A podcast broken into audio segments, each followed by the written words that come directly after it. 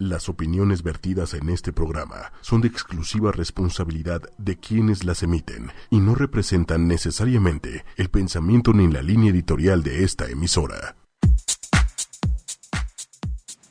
Hola, ¿qué tal? Buenos días. Esto es Lienzo en Blanco. Estamos aquí en ochoymedia.com dando los buenos días. Está aquí junto a mí Mercedes Morodo. ¿Cómo estás, Mercedes? Bien, Pati, ¿tú cómo estás? Bien, bien, muy bien. Oye, Mercedes, y bueno, para todas las personas que nos están escuchando, ¿qué tal si les decimos el tema, no muy fácil, que tenemos para ellos el día de hoy? Me parece muy bien, Pati. Pues hoy tenemos un tema muy controversial y doloroso, pero muy común, que es la infidelidad. La infidelidad. ¿No? ¿Cuántos casos hay de infidelidad que yo he oído últimamente? Y me impresionó mucho, Mercedes, como unas estadísticas que vi. No sé, no sé qué tan fidedignas sean, pero en estas estadísticas decía que el 60% de las mujeres y el 40% de los hombres eran infieles. Mira, algo que sí me ha llamado mucho la atención en mis años de, de terapia de pareja es que ha aumentado mucho más la infidelidad en las mujeres que los hombres. Y en los hombres ha bajado y en las mujeres se ha aumentado. Y esto sí, como tú lo dices ahora, 60% de mujeres y 40% de hombres. Y es que creo yo que por ahora la mujer se ha dado el permiso de hacer lo que se le antoja sin darse cuenta muchas veces los riesgos que corre, porque eso creo que es lo que pasa en la infidelidad, que es una situación que se te presenta y al principio no te vas dando cuenta, vas permitiendo algo que te es placentero, te vas acercando a otra persona que antes era prohibido para la mujer, ¿no? O sea, la mujer hoy tiene mucho más libertad de moverse en ámbitos con los hombres, en el trabajo, tiene sus amigos de la escuela, los puede ver. Y esta como libertad nueva que tiene la mujer hoy en día, pues le ha permitido tomar decisiones que no necesariamente son sanas a largo plazo, pero placenteras del momento. Y esto es lo que yo creo que ha pasado, por lo cual hay más infidelidad en la mujer. Claro, y fíjate, Mercedes, creo que, digo, la infidelidad creo que podríamos hablar horas y horas, ¿no? O sea, creo que hay eh, muchas áreas, ¿no? En las que nos podríamos enfocar. Pero creo que algo que sí siento es que es algo que trae mucho dolor para, ¿no? Mucho dolor al fin y al cabo. Sí. Fíjate, Patti, que lo que yo he descubierto ahora es que la infidelidad puede ser de tres formas. Puede ser infidelidad física, espiritual o mental. Hay tres tipos de infidelidad y tengo casos de los tres. Fíjate que la infidelidad física es la que se le da más gravedad y la que se cree que mm, ya en ese momento ya echaste a perder tu relación, no hay nada que perdonar y entonces ya no hay nada que hablar, ¿no? No, porque todo el mundo cuando plantea, ¿no? Como el, si te es infiel tu pareja, lo, el típico que dices, lo perdonarías, no lo perdonarías, y hasta en cafés, ¿no? Se puede armar esta discusión como, yo sí lo perdonaría, yo no lo perdonaría, o sea, como toda, toda esta discusión, pero casi siempre pues, se habla de una infidelidad sexual. Sí, y fíjate que la, ahora la defensa siempre en la infidelidad es, es que no, no he llegado a nada. O sea, no he tenido relaciones con esa persona. Yo nada más estoy con ella porque entiendo con ella en las cosas de trabajo, o tenemos el tema deportivo, que ahora tan común, que nos entendemos muy bien, o tenemos una, unas lecturas que leemos juntos y entonces nos hace profundizar. Pero eso también llega a dañar muchísimo a la pareja, porque tu tiempo y tu energía vital empiezan a estar más con otra persona. Y entonces eso es lo que a mí ahora me ha generado casos nuevos de infidelidad fuertes. O sea, te vienen a ver oh, y no forzosamente porque haya existido una relación sexual extramarital, sino porque hay otra persona que entra en escena Exacto. que consume como el tiempo de la pareja. Es eso. O sea, dejas de tener tú esa complicidad o de ser exclusivo en todas las áreas que abarca una pareja. O sea, antes a lo mejor tú tenías, platicabas con él del trabajo, del deporte, de, de, los hijos, y tenías estos intereses en común y propios que los compartías. Y de pronto aparece alguien en escena que llega a tomar mucha importancia con alguno de los dos y ya no lo haces con tu pareja. Y entonces tú, ya la, la, tu pareja ya cuando llega contigo no, no tiene esa misma plática ni esa misma entrega. Tu tiempo está limitado, ya no es el mismo. Y la energía vital de tu pareja a lo mejor está en otro lugar. Y sus ganas de estar con esta persona le quita el deseo de llegar a contigo a estar y darte lo mejor de sí mismo. Entonces, esto es lo que ahora trabajo muchísimo. Y siempre se quieren excusar diciendo, pero es que no he tenido relaciones sexuales, no me voy con él de viaje, no tengo este un contacto físico. Pero yo como digo, es que a veces es más fuerte la infidelidad física, digo, la infidelidad espiritual y mental que la física. Porque como tú sabes, a lo mejor la infidelidad física existe siempre. Bueno, y te das una aventurilla. un poco lo que estás diciendo, o sea, es desconectarme. Exacto. Desconectarme, ¿no? Como, como de lo que era la pareja. Exacto. Pierdes como esa cercanía, como esa complicidad, como esa exclusividad que tenía tu pareja y que ahora ya no estás ahí. Dejas de estar ahí. Pero qué difícil, Mercedes, porque también hay muchas áreas en la vida y qué difícil ser exclusivo con una pareja en tantas áreas. O sea, como tú estás diciendo, lo deportivo, lo intelectual, digo, obviamente lo sexual. Entonces, qué delgada línea, digo, porque también vas a tener que relacionarte con otras personas y puedes ser cercano a otras personas, pero ¿dónde está esa delgada línea donde ya es infidelidad? Donde ya daña a la pareja o donde ya rompe. Claro, qué importante lo que dices, porque como qué tal que tú eres un, te gusta el maratón o el triatlón o el Ironman y le dedicas muchísimo de tu tiempo, ¿sí? a esto porque te gusta y a tu pareja no le gusta. Y ahí te encuentras con una amiga o con un amigo con el cual compartes este mismo gusto. Yo creo que empieza cuando ya al llegar a tu casa ya no tienes ganas de platicar porque ya todo lo hiciste afuera, en tu tema, en tu tiempo. Entonces, si de por sí le dedicas mucho tiempo, pero aparte lo compartes con alguien más y lo único que quieres es buscar a esa persona para hablar de esto que para ti es tan importante, llegas a la casa y pierde la importancia el estar con tu pareja. Entonces yo creo que es como cuando ya lo único que te hace sentido es lo que más te gusta, pero acompañándote con esta otra persona. Porque tú puedes tener tus intereses propios y compartirlos en un Claro, porque igual sí te puedes aventar un maratón y tener, no sé, un amigo que corre contigo, pero también guardas todo un cacho de tu energía vital para tu pareja. Claro. Y llegas a convertir esa alegría que compartiste con tu amigo en este gusto y llegas con emoción a platicarla, ella te escucha y lo hace en un puente. Y entonces comparten esta alegría. Pero ¿qué cuando encuentras una mujer o un hombre, ¿sí? no un amigo, sino una amiga, en caso de ser hombre, y entonces ya te empieza a gustar cómo ella te escucha y cómo ella te atiende y a lo mejor llegas a tu casa y tu mujer ya está cansada del tema y lo que menos hace es escucharte. Porque también yo te quiero decir, Pati, que para mí, siempre que hay infidelidad, hay un agujero. Eso es lo que te iba a decir, porque fíjate, creo que para todos es así como el gran enigma, decir, a ver, no se da una infidelidad nada más porque sí. No, claro. O sea, no, no, no es como que un día no alguien se despierta y se propone, no, hoy voy a ser infiel. No, sino que realmente, como tú dices, se va gestando. Se va gestando algo, creo que tú lo estás llamando de una manera que me gusta, agujero. Sí. Hay un agujero, hay un hueco.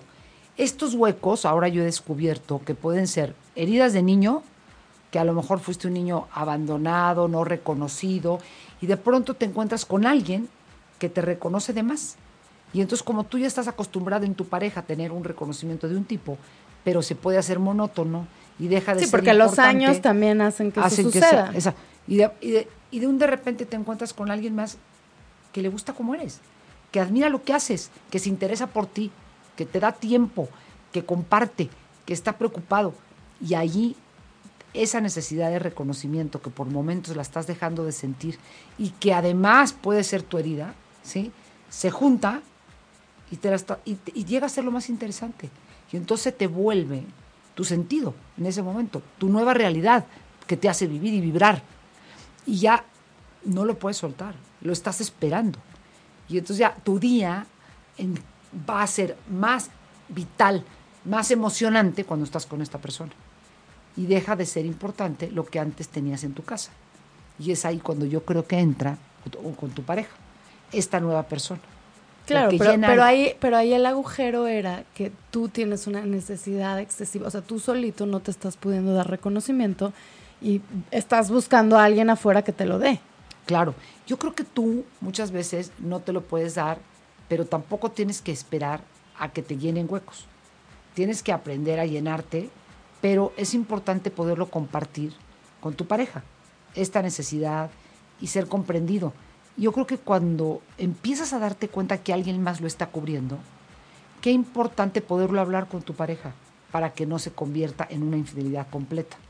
Sí, ¿qué es lo que no hacemos? Bueno, y es que da muchísimo miedo. O sea, qué miedo llegar con, con, la pareja y decir, oye, ¿qué crees? Me está moviendo el tapete. O sea, es otra persona, estoy necesitando, ¿no? O más reconocimiento, o más atención, o más tiempo, lo que sea.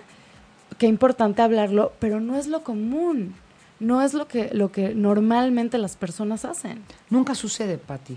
Toda la gente llega y te dice, es que si hubieras hecho las cosas diferente, no es que tenías que tener una persona ya que la tienes, entonces rompemos, sino si me hubieras dicho que te estabas sintiendo carente en la relación, que faltaba algo entre nosotros, que alguien te estaba platicando y te estaba moviendo el tapete, como tú dices, lo hubiéramos arreglado, nos hubiéramos metido una terapia de pareja y lo hubiéramos solucionado. No, lo malo es que es un hilito tan ligero y te atrapa tan fuertemente que pierdes la conciencia.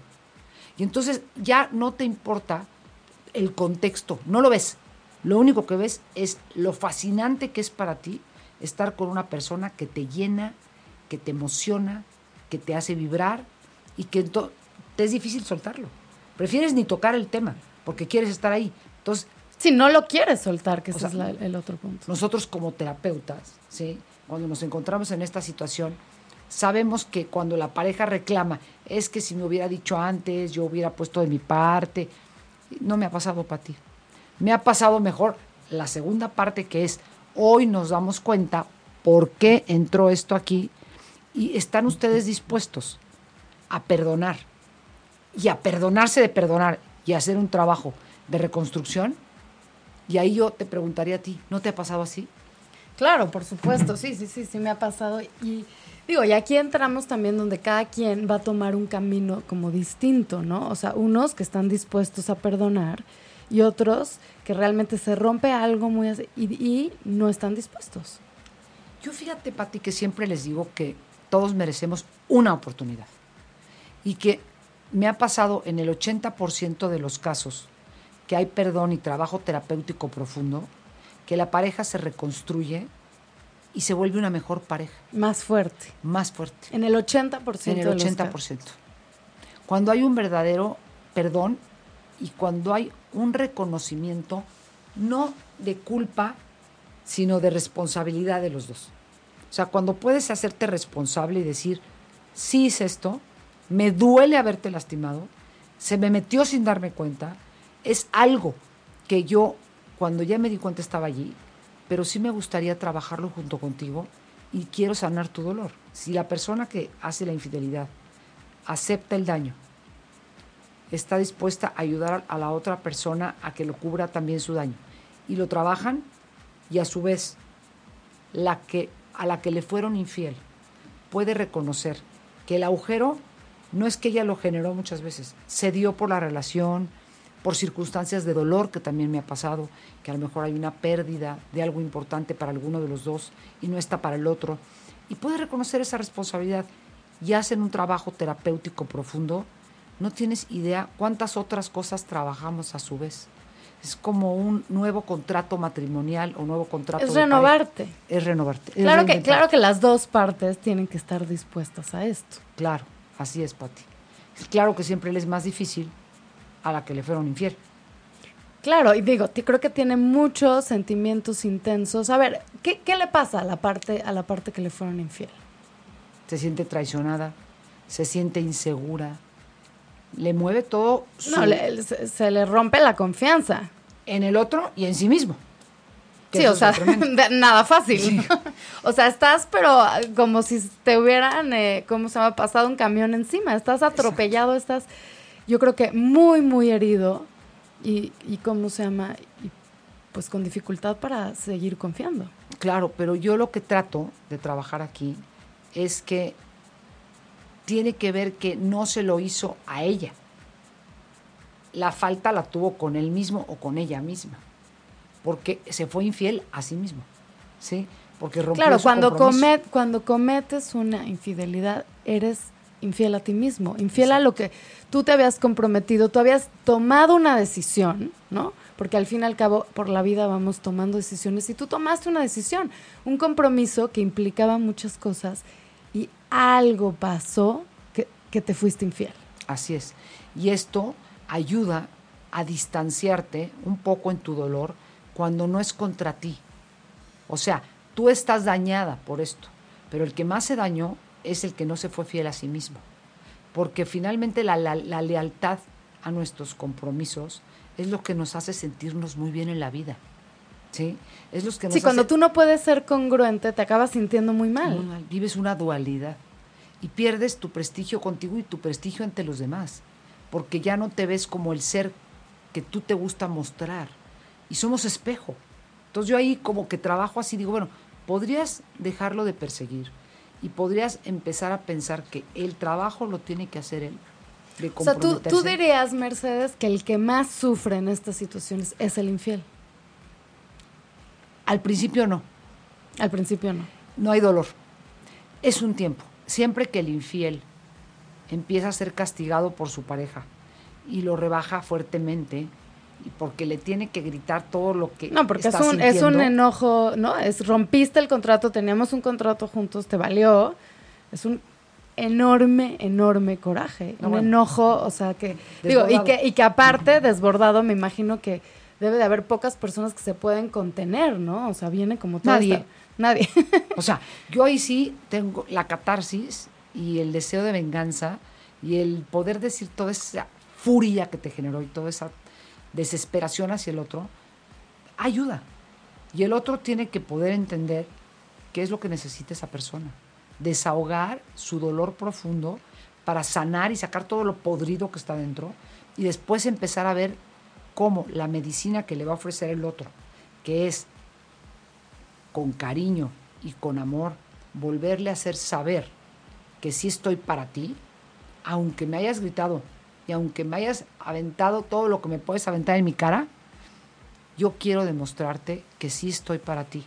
Entonces, aguantar esto es lo que da el permiso de poder empezar una plataforma de salida y empezar a reconstruir, que es lo que siempre trabajo. O sea, porque no puedes perdonar no, bueno, y aparte, supongo, supongo también que el proceso de perdón pues lleva todo un tiempo, ¿no? Y que seguro es como una cosa de ida y vuelta. O sea, vas, vas perdonando según tú ya estás y te tocan algún punto sensible, regresas otra vez al coraje. O sea, como que vas haciendo una cosa cíclica. Sí, cualquier imagen, cualquier lugar que te recuerde la infidelidad, palabras que él diga, que coja su celular de nuevo y se quede como apartado, te revive todo. Entonces ahí tienes que hacer... Se abre la herida. Exactamente. Entonces otra vez, con paciencia, el que fue infiel, tratar de calmar a la otra persona y la otra persona darse cuenta que tampoco debe de seguir lastimando lo que el otro está dispuesto a ya no seguir haciendo. claro, pero mira, pero qué difícil, porque también desde la persona que le hicieron la infidelidad, o sea, creo que empieza a ver como una cosa Mercedes donde es, tú me hiciste, ya. Tú, ¿no? O sea, qué difícil ver la parte, o sea, como, decir, tú me hiciste un daño y te puedes estacionar en el otro, es un idiota, rompió nuestro contrato, ¿no? Estoy enojadísima o enojadísimo con esa persona. Qué difícil ver tu parte. Porque seguramente también tuviste una parte para que se diera todo este fenómeno. Sí, eso al principio no se debe demostrar. Yo creo que eso es un proceso que solo acaba estando, y lo puedes poner sobre la mesa, cuando ya lograste reconocer lo que dañaste, pedir perdón con dolor de corazón hacia el otro y hacerle una certeza de que vas a hacer un cambio. O sea, un propósito de enmendar y de condonar y de ser una persona diferente. O sea, demostrarle en, hechos concretos que la otra persona necesita que ahí estás para ella o estás para él. Y entonces ya la segunda parte es este trabajo, pero solo lo vas a poder hacer cuando él empiece a doler al que fue infiel lo que te hizo. Entonces cuando tú, el otro reconoce su dolor y te mira, tú eres capaz de mirar al otro para ti. Claro. Mientras el otro no reconozca su no, bueno, responsabilidad eh, está, está muy difícil. y se esté defendiendo, tú no puedes, porque tú no te sientes comprendida. Y él todavía no vio que sí hizo algo que te dañó, aunque se daña a sí mismo, pero a ti también te dañó. Entonces tú ya separas y das permiso de que el otro haga su reconstrucción y tú la tuya. Porque tú también tienes que darte cuenta que por las circunstancias que sean, que fíjate, yo he tenido varios casos, ¿no?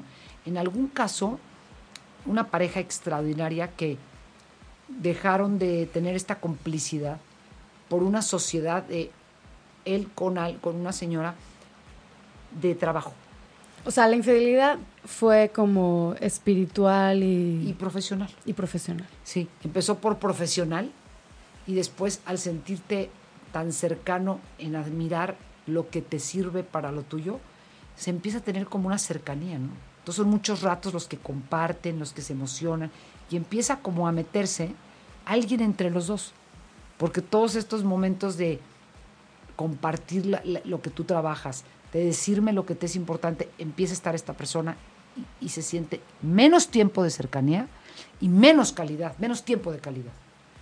Tengo también el caso de una pérdida, de una, una pareja que pierde un bebé y entonces no se pueden ayudar porque los dos tienen un dolor. Están en un duelo En un duelo. y nos están acompañando. Eh, y alguien entra al apoyo y entonces también puede suceder, ¿no? O como te digo, un deporte que puede existir, una, una cosa en común que a lo mejor es maravilloso para ti, importantísimo para ti, y llegas a tu casa y pasas a hacer, qué aburrido tu tema de siempre, o cuánto tiempo más le quieres dedicar a esto, y encuentras a alguien con quien. O sea, son muchos los temas que pueden existir para que se meta otra persona cuando tú no te sientes reconocido, escuchado, validado. Entonces yo creo que ahí es donde la que, a la que le fueron infiel tiene que empezar a reconocer en qué momento me perdí. O sea, en qué momento no estuve ahí, pero es después de trabajo. Claro, y en, en qué momento nos desconectamos. Pero claro, esto es una cosa posterior que de ninguna manera puedes, ¿cómo se llama?, trabajar bajo el dolor de que el otro te lastimó. Claro. Y yo no estoy de acuerdo en que cuando llegues a la, cuando lleguen los dos a la terapia, lo primero que le tengas que preguntar al que le fueron infieles, ¿y tú de qué te sientes responsable? Duele muchísimo, o sea, en este momento. No, bueno, que en ese momento te paras y te enfureces. ¿Yo de qué? O sea, O sea, yo soy, no, no, oye, no. perdón, pero aquí yo soy la víctima. Claro, o sea, yo vengo a llorar. O sea, a mí me hicieron Dice, algo estoy hecha pedacitos, ¿no? exacto, estoy hecha pedacitos, o sea, ni me toque nada, ayúdenme a pegarme. Eso, primero ayúdame a reconstruirme, a sentirme querida de nuevo, a sentirme que sí está aquí, porque quiere estar cerca de mí de nuevo y que voy a volver a ser importante. Y luego ya, al momento que te ven y al momento que te ayudan, entonces tú también tienes ganas de ver al otro y ayudar al otro, porque ya te sentiste reconocida en tu dolor, apoyada en tu dolor y empiezas a caminar. Pero como te digo, aquí muchas veces, hoy en día, veo más infidelidad en cosas profesionales, deportivas, espirituales, porque también hay creencias religiosas, creencias artísticas, que de repente nos unen a alguien y tienes un gozo espiritual y un placer que estás enamorada. Y pasas al enamoramiento. Y con tu pareja lo que ya tienes es el amor. Que el amor es un compromiso espiritual de crecimiento, pero no es un sentimiento para ti. Y entonces tu sentimiento de joven, de adolescente y esa, ese enamoramiento que alguna vez tuviste, te enamoras del otro porque te enamoras de ti con el otro, de lo que a ti te gusta y de lo que tú tienes en ti maravilloso que el otro lo recibe. Y por eso es tan peligroso esto. Claro, y digo, y aquí también entra como el factor tiempo y el factor enamoramiento. O sea, es diferente cuando alguien se conoce y está enamorado, ¿no? Porque salen chispas, es una cosa nueva, ¿no? Tiene todo este componente, ¿no? Como es diferente al paso del tiempo. El enamoramiento se va cerrando. Digo, obviamente se va haciendo un amor más intenso, un amor más profundo, un- pero es diferente que el enamoramiento. El enamoramiento se puede sentir muy bien. No, el enamoramiento te genera pérdida de conciencia. Dicen que cuando estás enamorado es como si estuvieras drogado. Drogados, sí, no, pero dicen que ah, o sea, han metido así cerebros, ¿no? En resonancias magnéticas para ver el cerebro y dicen que es como si hubieras consumido cocaína, por ejemplo. sí, imagínate, qué, qué fascinante. O sea, cuando estás enamorado, estás en drogas. Exacto.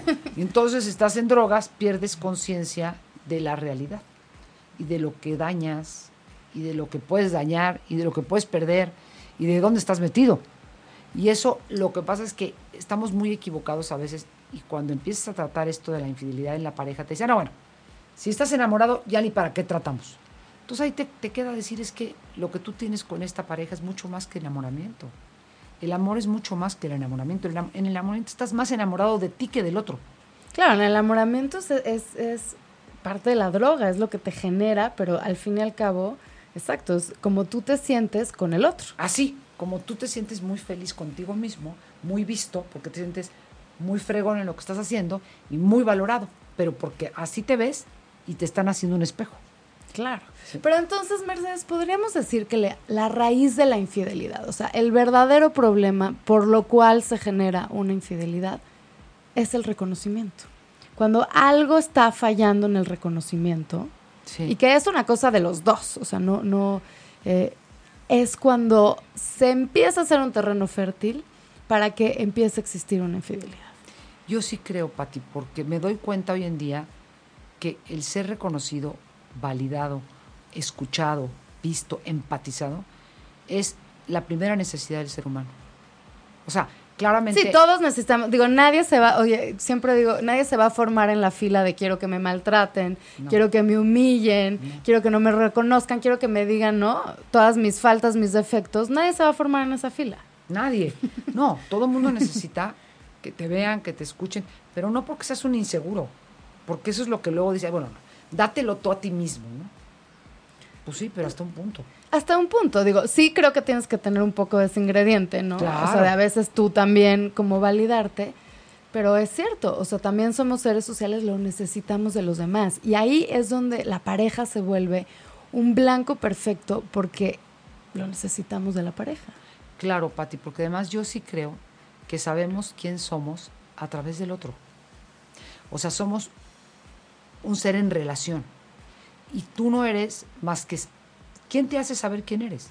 Si no es el otro. O sea, eso no quiere decir que tú no sepas quién eres previamente. No, no, no, pero te conoces a través también del reconocimiento del otro. Esto pasa, por ejemplo, con los niños. Claro. O sea, los niños empiezan a conocer a través, o sea, de su experiencia con su mamá, con su papá, que te van diciendo, que te van reconociendo. Y es por eso que muchas veces cuando tenemos problemas, ¿no? Eh, que tienen que ver más con el área psicológica, a veces se regresan a decir, ¿qué pasó con tus papás? ¿Qué onda con el reconocimiento? ¿Qué onda? Porque ahí se empieza a armar todo esto. Claro, y así es como tú empiezas a saber cómo te ves y cómo eres. Tú sientes algo dentro de ti y sabes de lo que eres capaz y sabes lo que te gusta y lo llevas a cabo, porque lo que te jala es lo que es muy propio de ti y es para lo que eres bueno y es lo que te gusta. Pero qué importante que cuando lo presentes, ¿sí? Se vea como tú lo sientes y te digan que así te ves. Entonces, cuando Hay pierde- concordancia con todo y Sí. dices, wow, ya, qué, qué rico. Oye, parece como que sí, por aquí voy bien, ¿no? Como que sí estoy haciendo lo que me gusta, pero lo que me gusta a mí gusta. Entonces, sigues caminando. Me siento reconocido, me siento validado. Y cuando eso no lo tienes en tu pareja, Pati, por cualquier circunstancia, es cuando sin darte cuenta se empieza a meter algo, ¿sí? Del cual luego estás atrapado. Entonces, a veces yo me pregunto, ¿qué, qué podemos hacer en esta reconstrucción de pareja previa a la infidelidad para que no lleguen a la infidelidad?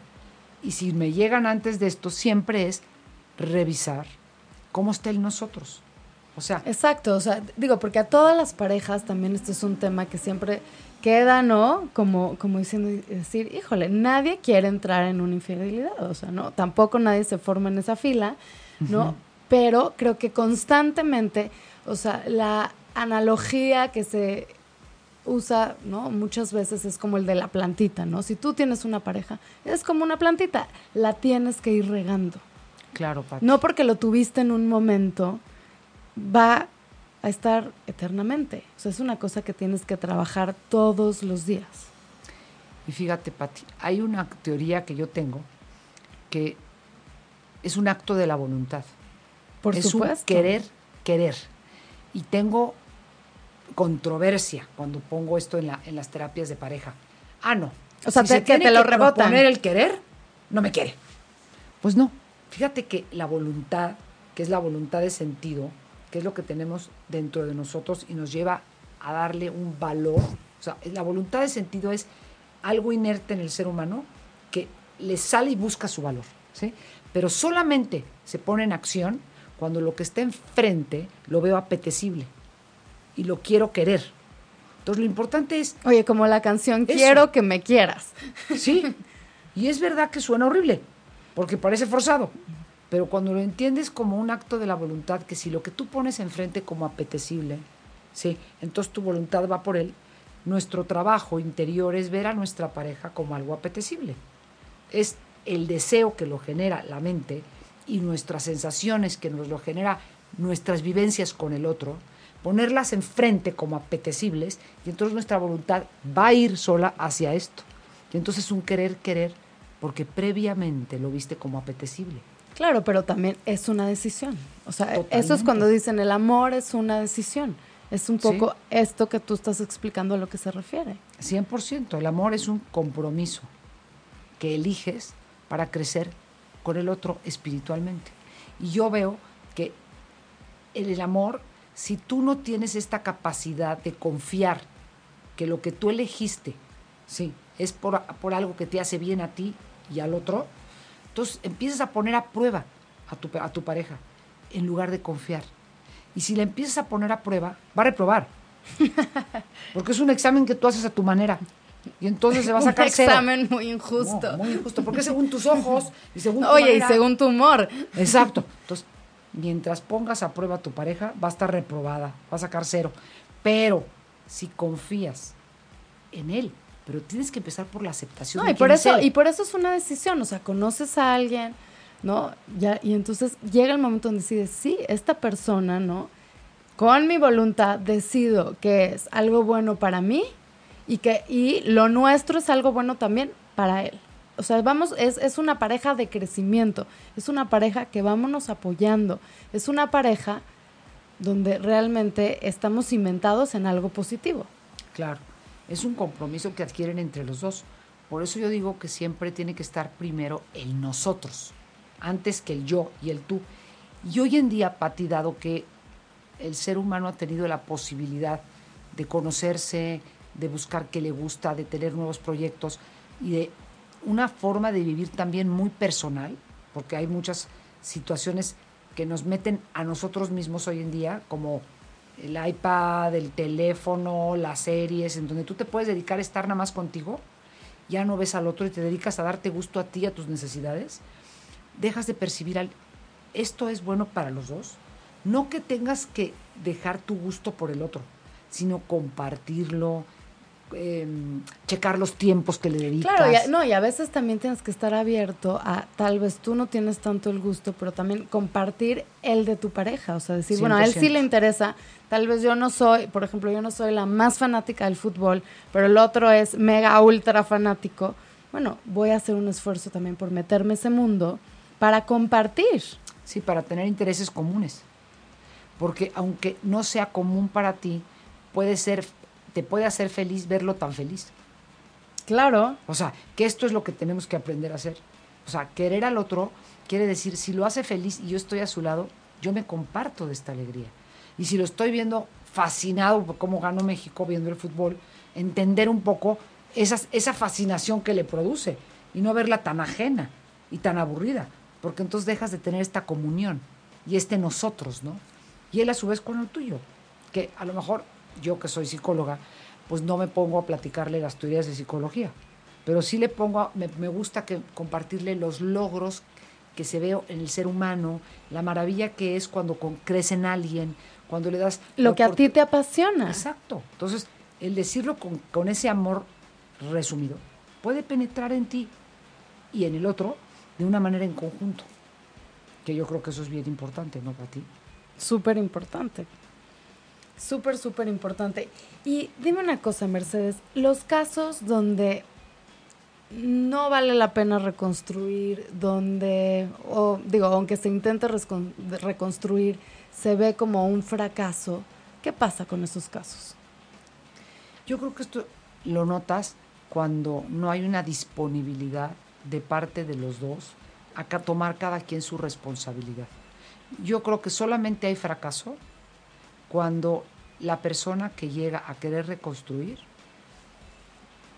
en el otro no encuentra este apoyo también de reconstruir y de tomar su propia responsabilidad. Es un baile entre dos, Pati.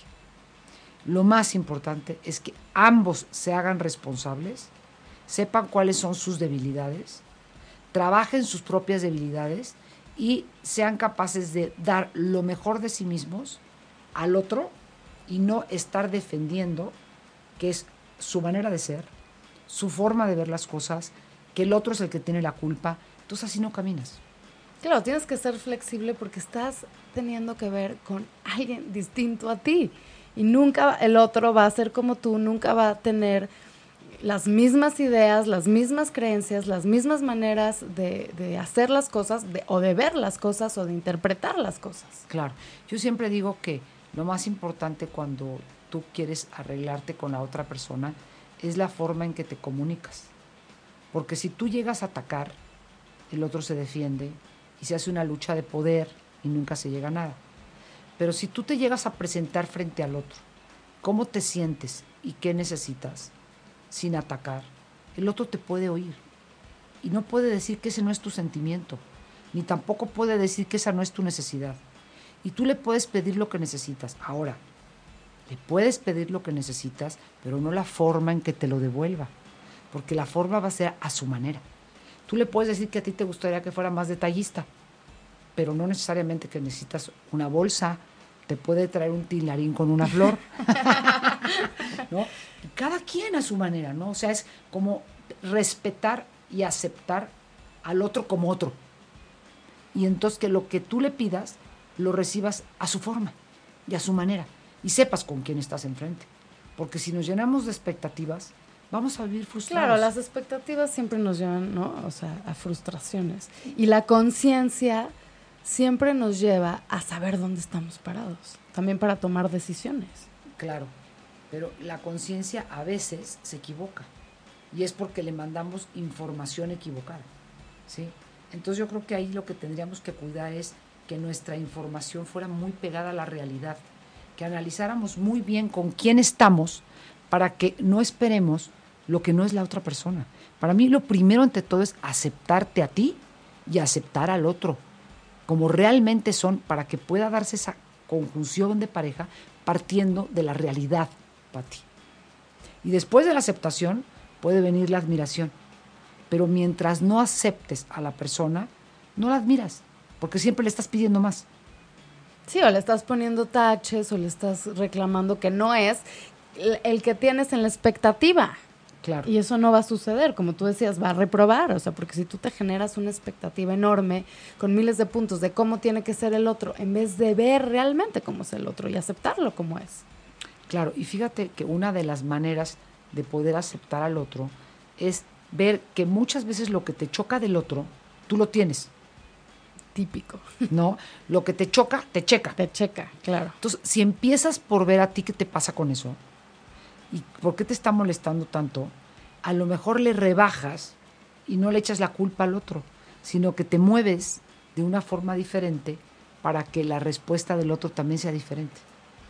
No sé si eso te ha pasado, Pati. Por supuesto que me ha pasado. Totalmente, no, totalmente. Y luego sí digo, es más, a mí ya se me hizo como un hábito de cuando me empiezo a desesperar, cuando me empiezo a frustrar así con otros y me empieza a chocar, luego luego digo, híjole, qué ¿qué tiene este otro de mí que me está chocando tanto? Claro. O sea, ¿qué tiene de mí que aparte a mí no me gusta? ¿no? Porque por eso, por eso me choca. Entonces, que me vuelve a regresar a que yo lo trabaje en mí misma. Porque me está chocando en mí misma mucho más que lo que me está chocando en el otro. Así es. Y creo yo que eso es maravilloso. Porque entonces dejas de atacar y te haces responsable. Que ahorita que me preguntabas, ¿cuándo para ti hay fracaso? pues cuando, cuando la persona nada más viene a quejarse del otro y nunca hacerse responsable de lo suyo. Si te tocan dos personas que llegan a trabajar en su propia responsabilidad, que lo tienes que estar checando y checando y checando, porque volvemos a caer siempre te, en echar culpas. Te desvías, te desvías a echar culpas. Qué difícil, Mercedes. O sea, estamos también como muy acostumbrados a decir, el otro tiene la culpa, yo estoy bien. Siempre. No, el otro es un idiota, yo soy un ángel. Sí, nosotros, qué bueno que nos queramos tanto, Pati. Porque nadie rescata a nadie, cada quien se rescata solito. Pero hay que, es una línea, como tú dices, muy delicada. En sentirte que tú haces todo bien y volverte egoísta y pedir nada más lo que tú quieres y ser humilde y reconocer tus debilidades y tus sombras y poder entonces desde ahí hacerlo frente al otro y el otro entonces tiene ganas también de hacerlo. Se genera un endeudamiento afectivo. Oye, me gusta ese concepto, está increíble. O sea, cuando tú eres para el otro y cuando tú te haces responsable y cuando tú puedes ver tus debilidades y decir voy a trabajar en ellas y estoy dispuesto a ser mejor persona para ti, el otro dice, yo me quedo en deuda con ella, tengo un endeudamiento afectivo. O sea, yo también quiero demostrarle que puedo ser mejor para ella porque me siento observado, querido, tomado en cuenta y yo la quiero tomar en cuenta. y también te enamoras también más de alguien que está trabajando en sí mismo, de alguien que quiere mejorar sus defectos, que ves que está luchando contra eso, que ves que todos los días está en ese camino de ser una mejor persona. Es muy fácil enamorarte y admirar a una persona que está en ese canal. Claro. Ahora, creo, Pati, que también tienes que dejar muchas veces que haya catarsis. O sea, no puedes decir, ah, no, aquí no hay buzón de quejas. No, no, no. No, y más cuando existe una infidelidad, o sea, creo que tienes que sacar esa queja. Sobre todo. O sea, no creo que sea bueno guardarte esa queja. Exacto. Y el dolor te repite y te repite. Y yo siempre le digo a la persona que fue infiel, ten paciencia. Trata en ese momento de escucha, escucha y dile, veo tu dolor, sé lo difícil que está haciendo para ti, y me comprometo a demostrarte que puedo ser otra persona. Y si, no, si empiezan a decir, ah, no, bueno, si no me perdonas, pues ya ni para qué. Si me vas a empezar a decir todo el tiempo lo mismo y a sacar siempre el mismo tema, ya ni quiero, ya no quiero tu perdón. el otro se empantera porque es de, oye, voltea a ver el daño que me hiciste. O sea, casi, casi no tienes derecho a decir eso. Tú me dañaste, ahora, ¿no? Sí. O sea, realmente haz algo por ese daño, porque si no, y empieza yo creo que también un choque durísimo. Sí, ahora algo que te decía antes que es muy importante, que el dolor de corazón del infiel no aparece al principio, porque todavía está lleno de esa energía vital. Entonces ahí tienes que ayudar mucho en esto, en saber que el hecho del trabajo terapéutico de reconocimiento y de ver lo que pudo haber perdido y de ver en dónde está parado ahora, que perdió su prestigio, su familia, a lo mejor lo que pensaban, y que él pueda entrar al dolor de corazón, ¿sí? Que tienes que dar un tiempo para que lo vea y ahí es cuando el otro ya se va a portar mucho más sensible, cuidadoso y va a pedir más perdón con conciencia para el otro. Claro. Sí, aquí también creo que tenemos que tener en cuenta en la infidelidad que los timings, que los tiempos son distintos para las dos personas. O sea, están, están en desfase de tiempos. Eso está importantísimo, porque ahí es muy duro para el que le fueron infiel ver que el otro no está sufriendo. No, te mueres de coraje, o sea, imagínate, de por sí estás, o sea, destrozado, ¿no? Tu confianza hacia ti mismo, hacia el otro, o sea, todo, y el otro pasándosela, ¿no? Como diciendo, bueno, pues sí, pero es que aparte va a empezar la excusa, es que tú no me atendías, es que tú ya nunca estabas, es que yo hacía cosas que para ti no eran importantes. Entonces ahí vuelve a echar la culpa al otro cuando estás lastimado. y, echarte la culpa y ahí lastimado, híjole, bomba nuclear. Sí, mira, eso se va a trabajar después, ¿no? Aclarar. Probablemente hubo alguna situación que no los unió, pero no es culpa de nadie, es culpa de la relación. Entonces ahí volver al nosotros. Sí, es culpa de que el, el nosotros no estaba conectado. Exacto. Eso es bien importante, Patti, porque no es culpa de uno ni del otro, sino si carga uno toda la culpa, no llegas a ningún lugar. Si cargan los dos la responsabilidad y sabiendo que hay atrás algo que tienen que sanar, en pasos y en tiempos empiezas a trabajar la infidelidad. Claro. yo sí creo que vale la pena la oportunidad. Y tú has visto, o sea, creo que es importante, Mercedes, que le podamos decir a todos los que nos están escuchando que sí se puede. O sea, que, que, porque muchas personas también tienen en la mente que después de una infidelidad no hay para dónde, ¿no? Muchas o, esta, o esta parte donde dicen, una vez infiel, siempre infiel. Eso existe muchísimo y para mí es una creencia de esos como discursos que se dan en el aire, teorías que se generan en la vida, creencias que hacen daño. Para mí, siempre se puede hacer algo. O sea, es más, cuando tocas esto, te das cuenta de lo débil que eres, de lo necesitado que eres y de lo importante que es trabajar en ti para ser mejor persona. Y si el otro lo puede ver desde ahí y que los dos van a hacer un trabajo de reconstrucción interior para quitar lo que se metió, que fue un tiempo, pero ustedes tienen muchas más cosas. Fue un evento, fue un año, fue una situación. Muy doloroso. Vas a dejar perder todo lo que ya tienes y todo lo que has creado junto con el otro y le vas a dar el lugar a una situación que se metió sin querer y que probablemente no la estabas buscando y que cuando ya te diste cuenta estabas inmerso, pero quieres salirte de ahí, ¿qué necesitas? Necesitas a tu pareja y necesitas reconstruir y volver a construir lo que alguna vez tuvieron y que en un momento hubo una caída, hubo una distracción, pero no es toda la relación. La relación tiene mucho más que ese evento. Entonces yo siempre digo, dense la oportunidad y van a estar mejor de lo que estaban. Y lo he comprobado, Pati. Lo el 80% de las veces. El 80% de las veces. Entonces tengo muchísimo más certeza de que se puede que no se puede. Lo que es importante es un trabajo terapéutico profundo de reconocimiento cada quien de su responsabilidad y un trabajo del nosotros con humildad y no quedarte nada más en la sensación, porque la sensación que te genera es odio, destrucción, sino tratar de ir a tu parte espiritual, es mucho más fuerte que tu sensación, que te dice, vale la pena vivir con, con, esta persona, tu vida vale la pena a su lado, tu familia vale la pena, lo que han logrado juntos vale la pena, a reconocer los valores que son muy importantes. Y entonces ahí necesitas que desde tu parte espiritual interior de valores te opongas a, a lo que estás sintiendo y logres luchar por un valor que a largo plazo te va a dar un bienestar en tu vida. Claro. Sí, entonces eh, eh, me encanta esta idea de que, claro, la sensación a veces te arrolla y no te deja ver otra cosa. No, te arrolla y ves negro y no ves luz. Y entonces tienes que en ese túnel oscuro encontrar la lucecita al final. oscuro y de dolor. Porque... Una lucecita ahí muy al final del camino. Dices, luz, por favor, y acércate. y está dentro de ti.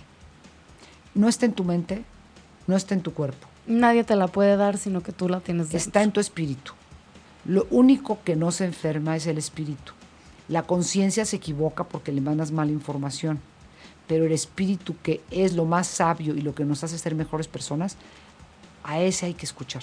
Y desde ahí oponerte en contra de tu cuerpo que te está diciendo estoy incómoda, me siento triste, me, me duele la cabeza. No, odio a esta persona que estoy viendo. La odio, la odio, la quiero destruir también, porque también en la infidelidad salen muchísimos, muchísimos sentimientos de venganza. Sí. Odias a la persona y entonces tienes que empezar a pensar, pero no me quiero odiar a mí misma por haber destruido mi vida por culpa de algo que se metió, que se metió entre nosotros. Y le vamos a dar fuerza a ese intruso o intrusa o le vamos a dar fuerza a lo que nosotros podemos juntos sacar adelante. Que eso es lo que hay que hacer. Pero cuesta, Pati. Nada fácil. Ires y venires. Crees que ya caminas y de repente viene un recuerdo, una imagen. Y para atrás. Y vámonos de nuevo. Pero ahí hay que volverse a poner de pie. Porque no importa cuántas veces te caigas, sino con qué idea te levantes de reconstrucción y no de destrucción. Entonces hay que luchar por eso, Pati. Luchar por estar en el canal de la reconstrucción. Exacto. Y ahora, y aunque no existe una infidelidad, o sea, ahorita que estamos hablando de parejas, creo que también estar en una constante como idea de reconstrucción también, porque la, la pareja va cambiando y tenemos que ir reconstruyendo y manteniendo esa conexión. Sí, qué importante de reinventarnos. Reinventarnos, porque, o sea, en realidad, digo, ahí igual cuando una pareja no, no ha tenido una infidelidad, no es tanto como reconstrucción, como reinventarse. Sí. Porque estamos en constante movimiento y la pareja que fue primero una, se tiene que mover, porque, o sea, toda la vida se mueve, todas las circunstancias se mueven, llegan nuevos escenarios, llegan nuevos retos. Sí, y lo que más te funcionó en algún momento, luego puede ser un gran impedimento. O sea, porque pasas etapas, momentos, circunstancias diferentes en las parejas. Y a lo mejor cuando estás en la etapa que tienes a los niños chiquitos, ¿sí? Pues todo el tiempo van juntos con los niños y se pierden un poco ustedes, ¿no? O nos perdemos. Entonces hay que hacer cuidado, tiempo para nosotros. Nos sirve mucho estar con ellos, pero no nos descuidemos, ¿no? Y así irte reconstruyendo según las etapas de la vida. Y, también revisar nuestros intereses comunes y buscar tiempos juntos. Entonces, esto no dejarlo pasar. Sí, y yéndonos una parte como más para atrás, creo que también es importante fijarnos con quién nos estamos juntando como pareja. Si tenemos desde un principio esa chispa, esos intereses comunes, esas ganas de construir, esas ganas de, ¿no? de tener un nosotros. Claro. Y fíjate, Patti, que yo tengo un caso de infidelidad que siempre he dicho que me gustaría llevar al Auditorio Nacional Así de como testimonio. y aquí lo que más me gustó fue justo la forma en que a la persona que le fueron infiel tomó la responsabilidad. Y me decía, mira, yo no voy a perder lo que más amo por alguien que vino a traicionar lo que nosotros habíamos logrado. No, sé perfectamente con quién estoy casado y sé que no sabía lo que hacía. Pero lo que sí sé es que yo lo vi venir y tampoco actué. O sea, tuve como lucecitas, foquitos, pero no lo creí, porque no creí que a mí me pudieran hacer eso. A mí no me va a pasar, ¿no? Y aparte teníamos una pareja preciosa. O sea, realmente no tenía por qué meterse nadie. Pero aquí fue una entrada sin darse cuenta, por un gusto, por un contacto, por algo que él no podía compartir y se empezó a volver muy importante entre ellos.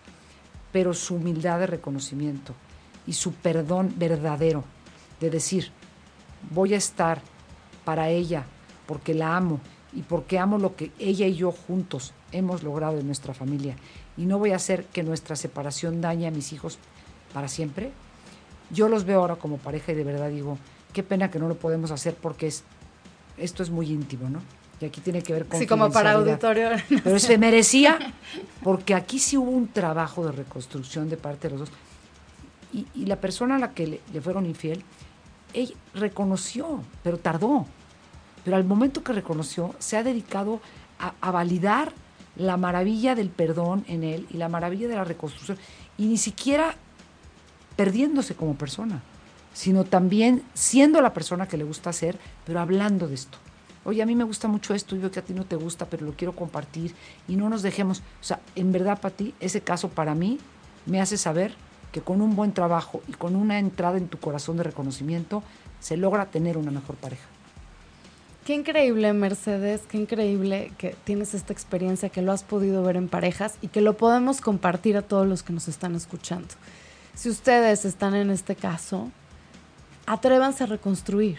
Atrévanse a reconstruir. Sí se necesitan las dos partes, ¿no?